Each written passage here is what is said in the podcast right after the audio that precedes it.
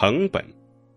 有位经济学教授在上课时对他的学生说：“我们学经济学的，最起码应该具备的能力有什么？”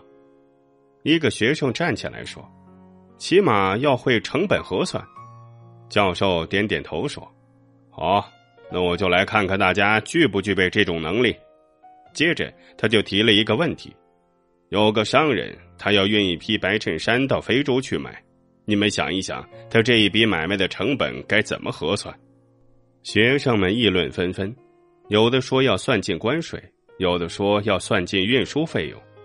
等到大家终于安静下来了，他才一正神色，问道：“你们有没有看见过曼德拉穿白衬衣啊？”学生们面面相觑。